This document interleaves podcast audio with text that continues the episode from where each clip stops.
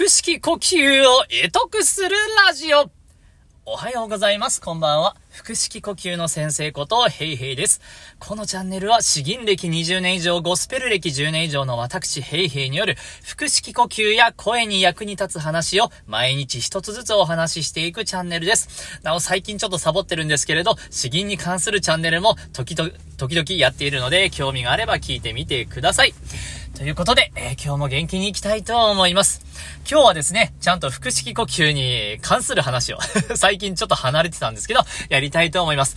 それはですね、えー、丹田を鍛えられる、えー、ん？鍛えられるチャンス その3みたいな感じですね。えー、3回、3つの場面で丹田を鍛えることができるので、まあ日常においてぜひ頑張ってみてくださいというお話です。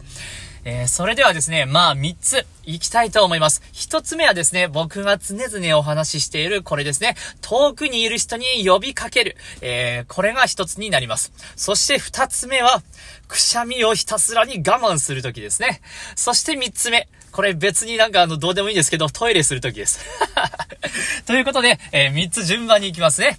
え、まず1つ目。これは言っていることですね。遠くにいる人に声をかけるということです。もう目の前にいる人に声をかけるんであれば、おいとか、おいちょっとそこなみたいな感じで言えばいいんですけど、それが30メーターとか50メーターとか、先にいる人に、えー、なんとか声を届けたいと思った時は、どうしても強くなってしまうんですね。その時に丹田が、丹田とかまあお腹と、えへそと股間の間のところですね。丸みの帯びただいぶ下のところです。へそよ、へそよりも下です。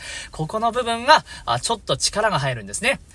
おーいとか、おーい こんな感じに、こんな感じになるんです。ちょっと声出した後、録音が少しちっちゃくなるんですけど、iPhone の仕様ですね。ということで、この30メーター、50メーター、できるだけ遠くに声をかける。えー、こうするときの鍛錬、鍛えられるわけなんです。そして二つ目ですね。これ二つ目。これから花粉症で困る時が多いと思います。くしゃみをめっちゃ我慢するときですね。えー、もう何も使わずに、手も使わずに、とにかくくしゃみを我慢する。っていうときに、もう丹田にめちゃくちゃ力を入れるとですね、あの、なんとかしばらくの間耐えれるんですよ。しばらくですけどね。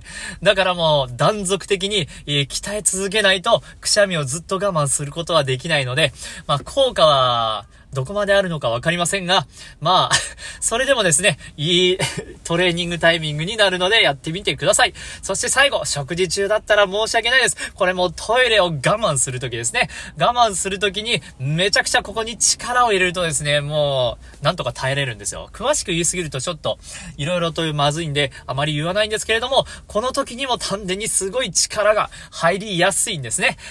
ということで、今日はだいぶくだらないながらも意外外と実用的ということで、丹田を鍛えることができる3つの場面という内容をお話ししました。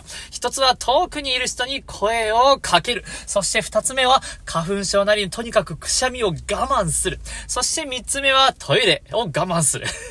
そういった時に丹田、この下腹部ですね、えー、へそと股間の間のこの下のところとにかく鍛えることができるので、えー、ぜひ活かしてみてください。くだらないですけど、結構実用性あるんで、頑張ってみてください。では今日は以上です。